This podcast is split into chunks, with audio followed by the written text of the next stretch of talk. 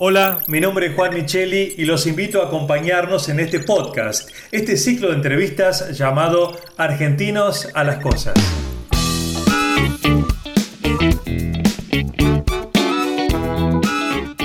Argentinos a las Cosas es un espacio de reflexión para pensar los desafíos que enfrentamos como sociedad y así poder construir un país sustentable para todos en este siglo XXI. Esta es la propuesta de Argencom, la Asociación de Empresas Líderes de la Argentina del Conocimiento.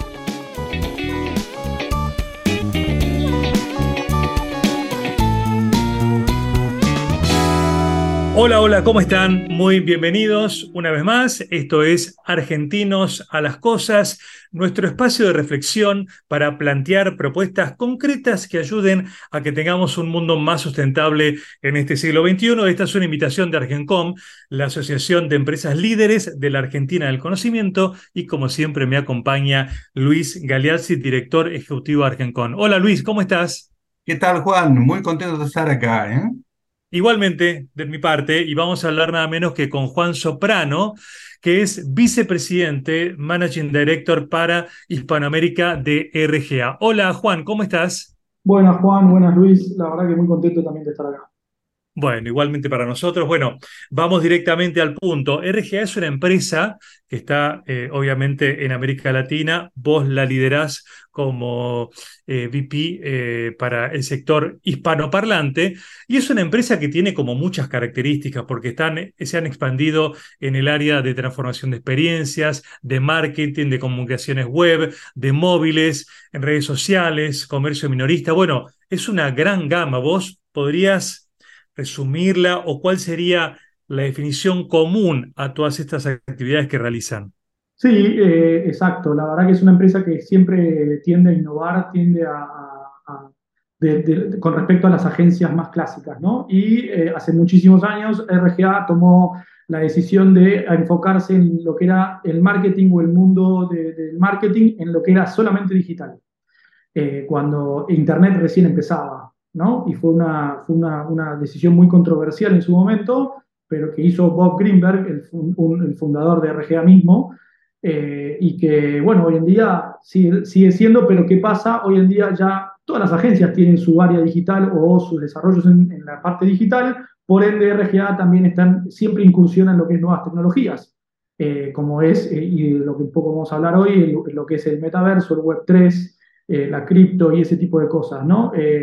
Para diferenciarnos un poco de lo que es eh, las, demás agencias, los clientes cuando vienen a RGA vienen a buscar eso, la innovación, eh, y, cómo pueden ser, impactar a sus clientes o a sus usuarios desde la parte de innovación ¿no? tecnológica.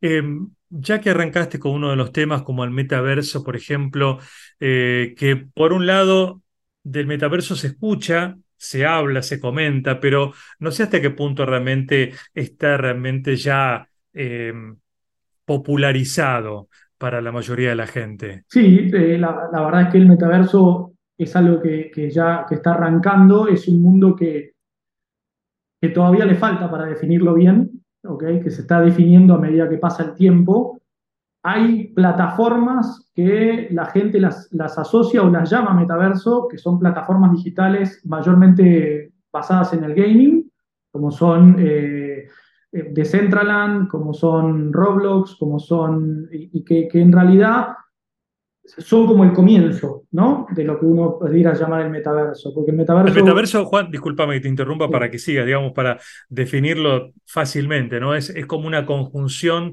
de tecnologías en donde lo virtual y lo aumentado y lo real participan entre sí. Exactamente, es, es justamente eso. Eh, donde la idea es que, se, que, se, haya, una, haya, una, sinergia, haya una, una, un conjunto de un mundo donde uno está, puede estar en el mundo real mirando herramientas digitales a través de sus anteojos y viendo banners en la calle sin que existan físicamente, por ejemplo, ¿no? Esto es un poco eh, de la misma manera que puede estar en un mundo virtual y ver un local de una marca dentro del mundo virtual. Y puede llegar a comprar una campera dentro del mundo virtual que después a uno le llega a su casa, la campera, pero en realidad nunca fue al local a, verla físicamente o a tocarla, ¿no? Es, esto es un poco el concepto del metaverso a lo que se está apuntando o se está queriendo llegar. Sí, eh, por eso... te quería preguntar para ejemplificarlo con una imagen, que a veces la imagen, viste, nos da una idea clara. ¿Viste esas películas en donde de ciencia ficción del futuro el actor con las manos mueve como imágenes o mapas o palabras o fotos. Este, ¿Eso se, te, ubicas a lo que me refiero? Sí, sí, totalmente. ¿Eso sería metaverso? ¿Algo de metaverso? Totalmente. Son esos son partes de lo que el metaverso apunta a hacer. ¿no? Clarísimo. y que son realizables. ¿eh? Hoy en día ya existe mucha de esa tecnología. Lo que pasa es que no, es, no, o sea, no, no, logra ser masiva. ¿no? Es, eh, eh, los costos tienen que llegar a que, a que permitan que esas tecnologías sean masivas y que la gente la pueda comprar y la pueda usar, en definitiva. Eh, y también, obviamente, sea usable, porque hoy los cascos virtuales, quieras o no, siguen siendo grandes para tenerlos mientras uno camina en la calle, seamos sinceros. Claro, eh, para tu casa estar en un living están buenísimos, pero si yo quiero salir por la calle no voy a estar con el casco ese, por más que el casco tenga la funcionalidad de poder ver por fuera del casco, uno no camina con ese casco por la calle. Sí. En términos comerciales va a ser revolucionario el metaverso el día en que esto se masifique, ¿no? La verdad que sí, por eso muchas marcas empiezan a, estar presentes por más que no haya una ganancia neta y, inmediata. Hoy no tienen, hoy, es más por el hecho de estar presentes. Hoy, hoy hay más marcas que lo hacen por el hecho de estar presentes y mostrar innovación que por lo que sacan económicamente, ¿no?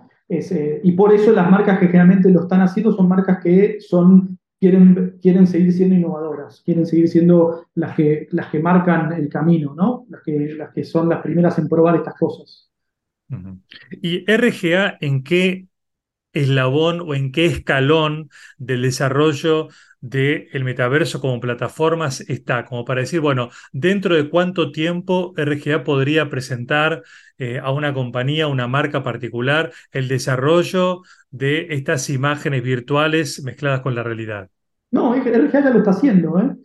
¿Pero en ah. dónde, por ejemplo? Eh, Perdón, no, no sabía. No, no, RGA ya le hizo un desarrollo, le hicimos un desarrollo a Volva, que es una marca de ropa en Estados Unidos, se le hizo un, un, o sea, se le hizo un, o sea, un, eh, una, una, tienda virtual que es sus productos, en Sí. Dentro de la tienda. Exactamente, dentro ah, del metaverso, dentro de, creo que fue de Centraland, o, eh, pero sí, se hizo. ¿Y en nuestro país, en Argentina, hay algún lugar en donde se pueda ya ver esta tecnología? No, tiendas puntuales, clientes nuestros no. Eh, Estamos teniendo, no puedo hablar, obviamente no puedo dar nombres para no dar, pero sí, ya las marcas nos están contactando para querer hacer algo dentro del metaverso. En este caso es una automotriz, es lo único que puedo decir. Muy bien. Juan, Juan eh, a mí me sorprende la velocidad del cambio, es decir, cómo la tecnología te habilita a nuevas experiencias que te modifican cosas muy elementales, como por ejemplo cómo elegir una campera para comprar, ¿no? Llegamos a, niveles de, cosas cotidianas tan, tan, elementales que uno dice, bueno, eh, esta, velocidad es, digamos, eh, es posible de, digerir por la población. Eh, esto nos segmenta mucho la población que está dentro y fuera. ¿Cómo, cómo ven ustedes el impacto social de los participantes de este mundo o los excluidos de este mundo? Buena pregunta, Luis. La verdad es que sí, segmenta más. Eh, porque, como decía hace un rato, los dispositivos o la tecnología que uno necesita para poder estar en estos mundos no es accesible para toda para toda la población. Entonces sí, en cierta forma segmenta más. Por eso las marcas cuando vienen a nosotros para hacer algo metaverso, saben a qué tipo de cliente están apuntando, buscan un tipo de cliente que sepa, pueda tener este tipo de tecnologías y que las use, eh, la verdad. Eh, porque sí segmenta más. Igual, como vos bien lo decís, año a año los costos bajan de este tipo de dispositivos. Eh, entonces, estamos hablando de que por ahí en 3, 4 años valen la mitad de lo que valen hoy.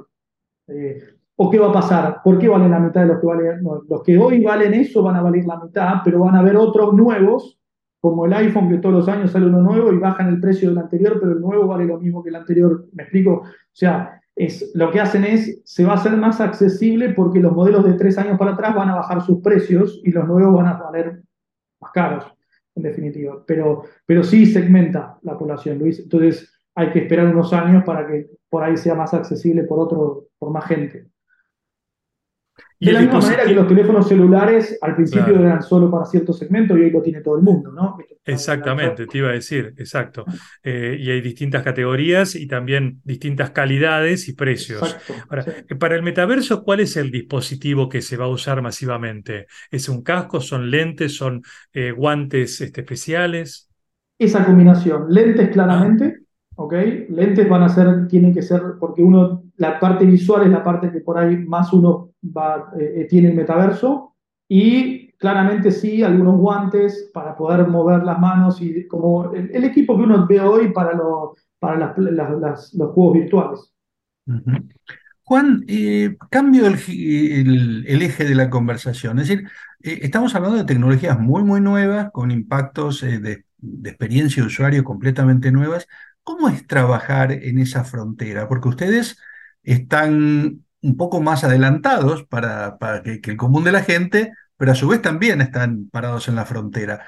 ¿Cómo es eso de generar ideas en ese mundo para gente que todavía no, no está madura, eh, no tiene la experiencia necesaria? ¿Qué, ¿Qué tipo de profesional, qué tipo de procesos hacen ustedes para desarrollar sus productos? Esto es algo que lo, hemos discutido internamente mucho. Está desarrollando nuevos perfiles, es más, o sea, de, gente, nuevos perfiles de profesionales, estos tipos de mundos. Porque, ¿qué pasa? En el pasado, el creativo, cuando pensaba una, una campaña, o pensaba un producto, o pensaba, eh, tenía, no, tenía no tenía experiencia por ahí en lo digital, en el pasado. Hoy, el creativo tiene que saber de lo virtual, tiene que saber de estos mundos del metaverso para poder pensar ideas que, se puedan implementar en eso. RGA pasó por un proceso muy largo de donde, de hecho lo tenemos hoy en día, RGA siempre tuvo creativos, diseñadores y demás, pero también tuvo un departamento de tecnología muy grande, de desarrolladores.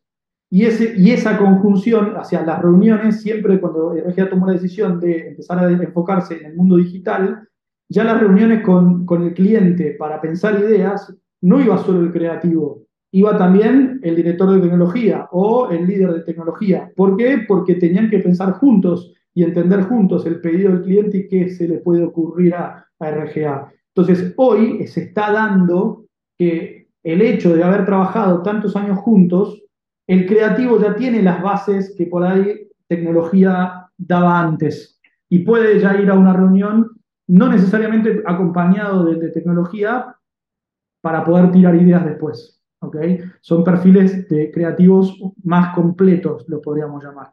¿no? Eh,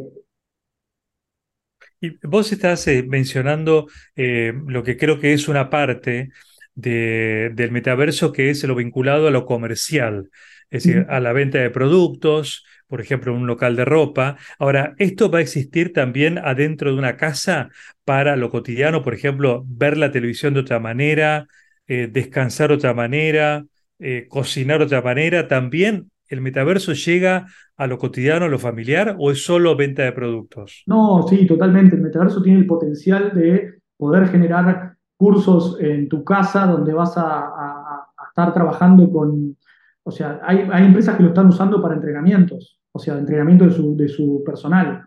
Eh, y hay, de la misma manera va a haber en casas vos vas a poder estar aprendiendo a tejer en el metaverso a través de, cascos virtuales donde vos estás haciendo el movimiento y te pueden corregir. Eh, se puede ir a, o sea, ahí es donde la idea, el creativo tiene que realmente dejar volar su imaginación porque no hay límites, no tenés límites. O sea, vos puedes estar sentado en el sillón de tu casa y estar eh, viviendo la experiencia de un parque de agua, en definitiva, ¿no? Ah, o sea, ¿incluye, ¿Incluye a los hologramas el metaverso? ¿Las personas virtuales? La, idea, ya el metaverso lo que tiene, el holograma hoy no, no, lo están buscando tanto de ese lado, lo que están tirando es más para el lado del anteojo que te muestra la persona en el lugar, eh, más que el holograma. Eh, porque el holograma, ¿qué pasa? Más tecnología necesitas.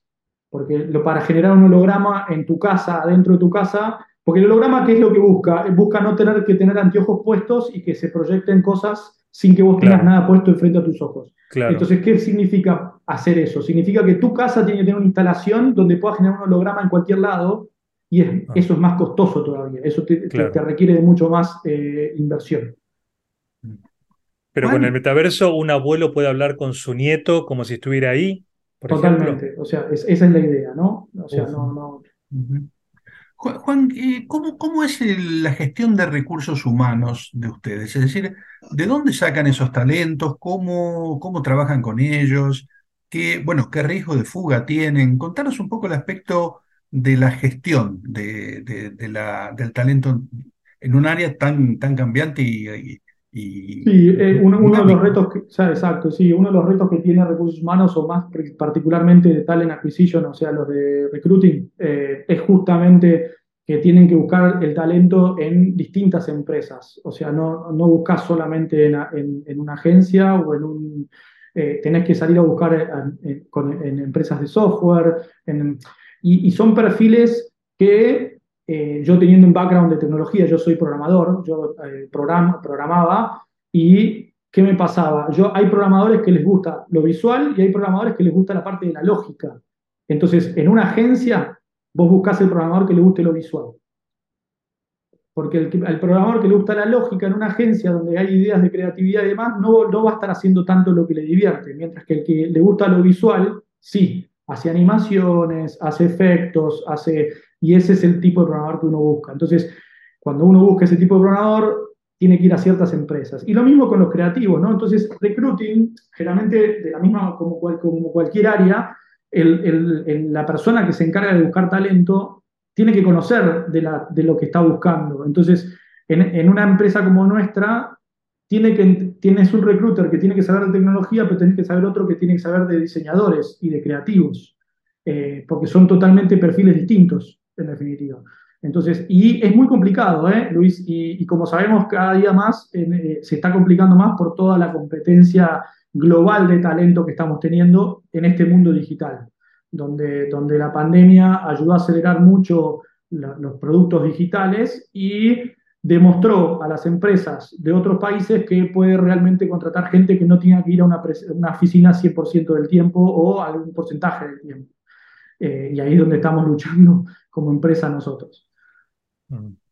¿Cómo están preparados los, los argentinos que trabajan en la compañía en términos de formación eh, terciaria o universitaria para RGA? Están requete contra preparados comparado al mercado latinoamericano, somos los mejores, te diría, sinceramente, incluso que, que, Brasil, donde en Brasil son muchos más que nosotros, pero el nivel de inglés es algo que tienen que trabajar. Eh, y eso es lo que nos hace sufrir a nosotros como empresa, porque cuando vienen a buscar talento a Latinoamérica, en Argentina y te diría en Colombia es donde están más buscando a, ese talento.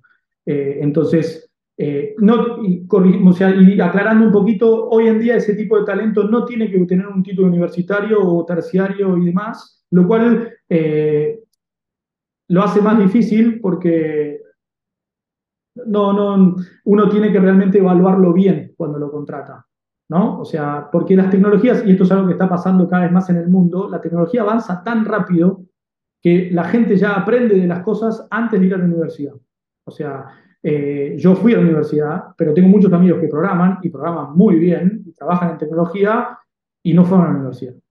Eh, y si hubiesen ido a la universidad, probablemente les hubiese llevado más tiempo estar en donde están hoy. ¿okay? Eh, y esto está pasando cada vez más.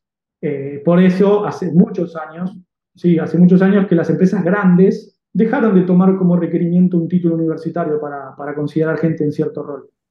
Esto que comentás, Juan, es una, una bomba terrible sobre la, la, estructura de la formación universitaria, ¿no? Porque uno supone que la universidad está a la suma del conocimiento, está lo más avanzado.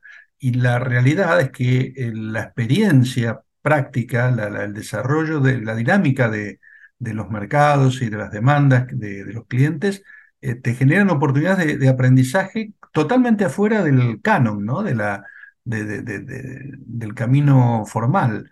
Eh, Y eso tiene un impacto enorme sobre la vida universitaria. Eh, tema que me gustaría después eh, seguir tratando en otros, en otros este, spots, porque la, verdad nos, nos, revoluciona todo el sistema universitario. ¿no? Sí, sí. dando un poquito de, buena vibra para las universidades, para ciertos roles, cuando uno empieza a subir en los escalones de una empresa, sí necesita un, un estudio universitario. No por el título, sino por lo que uno le dan en la base, en la universidad. Porque en la universidad, y esto lo he hablado con muchos amigos, eh, a uno le dan una base que cuando uno aprende por sí mismo a programar, esa base no la tiene. Entonces, cuando uno tiene que meterse en el negocio más allá de la, programación o más allá del, ahí es donde esa base esa gente no la tiene. Y, y, entonces, cuando uno empieza a subir en los escalones de una, una, organización, tiene que tener cierto conocimiento que aprender solo no te lo da. Eh, obviamente la gente autodidacta y la que tiene agilidad lo puede llegar a aprender seguro, pero le va a llevar más tiempo o por ahí le va a costar un poco más, en definitiva. ¿no? Pero al mismo tiempo hay mucha gente que te dice, no, yo siendo, yo siendo diseñador o, programador estoy contento, no busco crecer mucho más. O sea, depende de cada uno. Eh, ahí es donde... Mm. Me parece muy impresionante esto que se viene, porque va a llegar seguramente, y me preguntaba qué impacto tendrá en las formas de relacionarnos, porque ya pasa con los celulares que uno parece que está en contacto con familia y amigos, de hecho estás en contacto, pero por ahí no te ves, por ahí pasa un año que no te ves, cuando eh, eh, estás chateando o mandándote fotos, pero físicamente no te encontrás. Y si vamos al metaverso, en donde a lo mejor vas a tener a tu familia virtualmente en tu casa, nos vamos a dejar de ver en persona. Me parece que eh, toda esta tecnología que es muy bienvenida modifica la, sociológicamente cómo nos vamos a manejar a futuro. Sí, y Juan, yo te digo la verdad que un buen ejemplo de eso, ¿sabes qué es? La cuarentena que acabamos de pasar. Te iba a decir, volvamos a estar en una pandemia este, voluntaria. Pero ¿qué pasa? ¿Qué te está demostrando? Totalmente, pero ¿qué te está demostrando lo que está pasando cuando salimos? La gente está queriendo volver a verse personalmente. Entonces, el mundo del metaverso yo creo que nunca va a lograr reemplazar el contacto en persona, ¿no? Eh, físico, porque la gente necesita de ese abrazo, necesita de ese, de, verte personalmente. Hago de abogado del diablo. Yo creo que los que necesitamos eso somos los que nos educamos en, las relaciones humanas personales, presenciales, y lo extrañamos. Yo no sé si los chicos que ya no se educan en esa cultura tienen la misma demanda por la afectividad directa. Eh, me parece que la sociedad está entrando en un, eh, en un periodo donde eh, la, digamos, la, tecnología nos invade de una forma tal que me parece imposible de predecir qué va a pasar.